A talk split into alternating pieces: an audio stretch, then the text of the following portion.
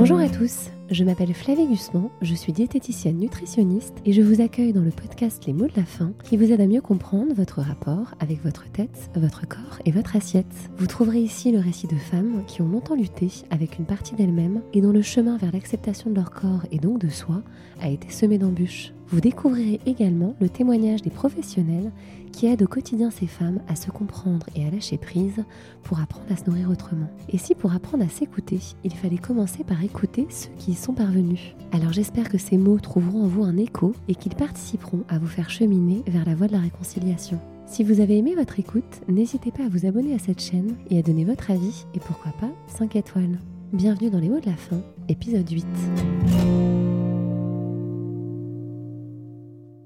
Je suis ravie de vous retrouver aujourd'hui pour ce deuxième format court visant à expliquer succinctement un mécanisme de pensée commun, son fonctionnement et surtout les moyens pour lutter contre sa mise en place. Dans cet épisode, nous allons parler des aliments gâchettes. Vous avez plébiscité ce thème sur la page Instagram du podcast, les mots de la fin-le podcast, alors le voici. Vous êtes sans doute peu nombreux à connaître ce terme et pourtant, je suis persuadée que vous avez tous un ou plusieurs aliments gâchettes. Un aliment gâchette est un aliment dont on a du mal à contrôler sa consommation. Quand on en mange un, on termine souvent le paquet. Parmi les plus fréquents, on retrouve les chips, les bonbons, les sodas, les chocolats au lait, les frites. Prenons l'exemple des chips. Avez-vous déjà réussi à n'en consommer qu'une ou avez-vous tendance à terminer le paquet quand vous commencez? Alors pourquoi certains aliments sont souvent des aliments gâchettes? Comment un aliment lambda devient un aliment gâchette? Et surtout comment faire d'un de ces aliments un aliment plaisir afin de retrouver un mode de consommation libre et serein? Je vais tâcher de répondre à toutes ces questions en moins de 10 minutes. Alors c'est parti La plupart des aliments gâchettes sont des aliments riches en goût, dont la composition entraîne une surexcitation des papilles gustatives quand on les consomme. Deux saveurs savent particulièrement bien entraîner ce type de réaction physiologique, le sucré et le salé. Par exemple, quand on aime les bonbons et qu'on commence à en consommer un, il ne reste jamais longtemps seul. De la même manière, quand on adore les noix de pécan salées, on en consomme souvent plus d'une poignée lors d'un apéritif. Alors pourquoi? Tout simplement parce qu'on est génétiquement programmé pour aimer le sel et le sucre. Certaines cellules du corps, notamment celles du cerveau, sont glucodépendantes, c'est-à-dire qu'elles ne peuvent se nourrir que de sucre pour fonctionner. Les papilles gustatives réceptives à la saveur sucrée sont d'ailleurs les seules qui restent en nombre important de la naissance à la mort afin que notre attrait pour les aliments sucrés ne faiblisse pas et que notre cerveau ait toujours à disposition son énergie de prédilection pour fonctionner. A l'inverse, les papilles gustatives réceptives à la mer et à l'acide s'amenuisent tout au long de l'existence. C'est d'ailleurs pour ça qu'on apprend souvent à aimer les endives, aliments particulièrement amers, en grandissant. Tout simplement parce qu'elles n'ont pas le même goût à 5 ans et à 30 ans. On ressent moins l'amertume à 30 ans car on dispose de moins de papilles gustatives réceptives aux saveurs amères à cet âge. Concernant le sel, il est essentiel pour rester hydraté. En effet, le sodium participe à garder l'eau dans les cellules du corps humain. Et quand on sait que nous sommes composés à 60% d'eau et qu'on ne peut pas survivre plus de 3 jours sans boire, on comprend notre attrait naturel pour cette saveur. En excluant ces aliments que nous sommes donc programmés pour aimer, nous créons une frustration, un temps compensé par la volonté de changement et par l'entrain entraîné par la prise d'une résolution. Mais toute frustration mène à une décompensation, et la décompensation est à la hauteur de la frustration emmagasinée. Autrement dit, plus vous vous empêchez de consommer un de vos aliments gâchettes, plus vous allez le consommer en quantité importante quand le corps reprendra ses droits. C'est ainsi qu'une prise alimentaire devient déraisonnable, tout simplement parce que la raison a été trop longtemps mise de côté. Prenons un exemple. Vous adorez le fromage, mais vous prenez la décision de l'exclure totalement de votre alimentation dans une logique de perte de poids, car dans votre esprit, qui dit fromage dit prise de poids.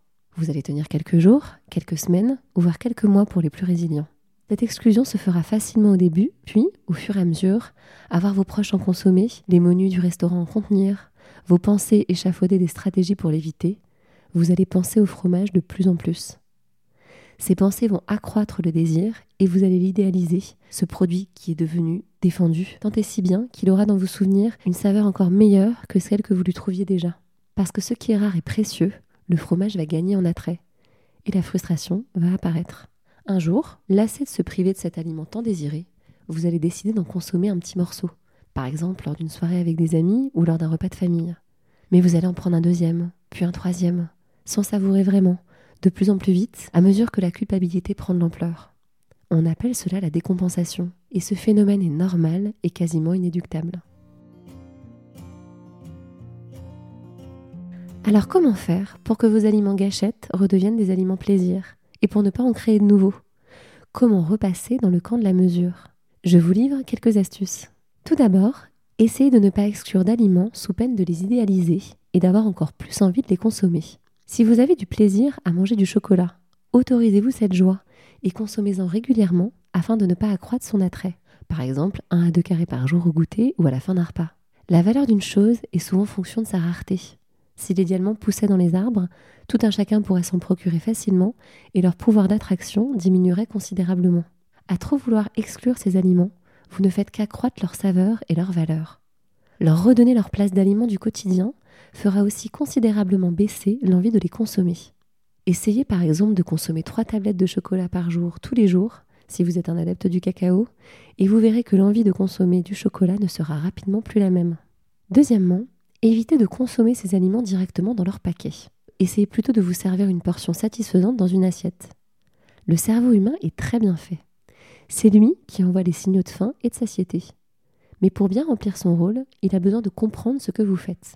Quand on consomme un aliment dans le paquet, unité par unité, on n'a pas conscience de la quantité totale consommée. Cela entraîne de la frustration car on a souvent mangé plus que l'impression qu'on a à la fin de la prise alimentaire et surtout, cela rend difficile pour le cerveau de jouer son rôle de régulateur. Pour lui simplifier la vie, servez-vous toujours dans une petite assiette une quantité satisfaisante de votre aliment gâchette afin que votre cerveau enregistre l'information et soit capable de vous réguler sur les prises alimentaires à venir. Troisièmement, faites une pause si vous sentez que votre consommation s'emballe. Souvent le temps suffit à éloigner une compulsion. En effet, si on consomme un aliment très salé ou très sucré, comme des biscuits apéritifs ou des chocolats ou les pâtissiers de Noël, les papilles gustatives vont être surexcitées. Cette surexcitation risque de favoriser la consommation compulsive de ces aliments qui sera dictée par cet état sensoriel intense et plus par le cerveau et ses mécanismes de régulation. Attendre quelques minutes va permettre aux papilles gustatives de retrouver leur état initial et laisser donc une chance aux mécanismes de régulation corporelle de s'exprimer et surtout d'être entendu par vous.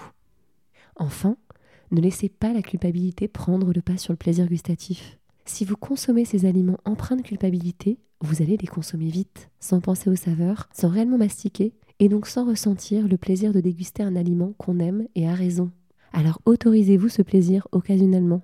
Vous avez le droit d'aimer les chips, vous êtes même génétiquement programmé pour ça. Votre corps est bien fait, faites-lui confiance. Si vous l'écoutez et que vous prenez du plaisir à manger, il diminuera naturellement votre appétit par la suite pour compenser cet apport dense en énergie. Je récapitule donc. Pour faire des aliments gâchettes des aliments plaisir, il faut les consommer régulièrement, se servir une belle portion dans une assiette, les savourer dans le calme en pensant aux saveurs, faire une pause si la consommation s'emballe, et s'autoriser ce plaisir gustatif sans se juger. Vous redonnerez ainsi à ces aliments que nous sommes génétiquement programmés pour aimer leur rôle initial, apporter de l'énergie au corps tout en faisant du bien à l'esprit, grâce au plaisir gustatif qu'entraîne leur dégustation. Et n'oubliez pas, tout est une question de mesure et d'écoute de soi. Aucun aliment ne mérite d'être complètement exclu d'une alimentation bonne pour le corps et l'esprit. Au contraire, la diversité est la clé. J'espère que cet épisode vous aura permis de mieux comprendre comment votre cerveau crée des aliments gâchettes et surtout comment réapprendre à les consommer librement et avec plaisir. Si vous avez aimé votre écoute et que vous souhaitez soutenir ce podcast, n'hésitez pas à le dire en commentaire sur la page Instagram du podcast, les mots de la fin-le podcast, ou via Apple Podcast et les autres plateformes d'écoute. Ça prend une minute et pour nous ça représente beaucoup. Dans le prochain épisode, vous retrouverez Théa, plus connue sous le nom de la renarde bouclée.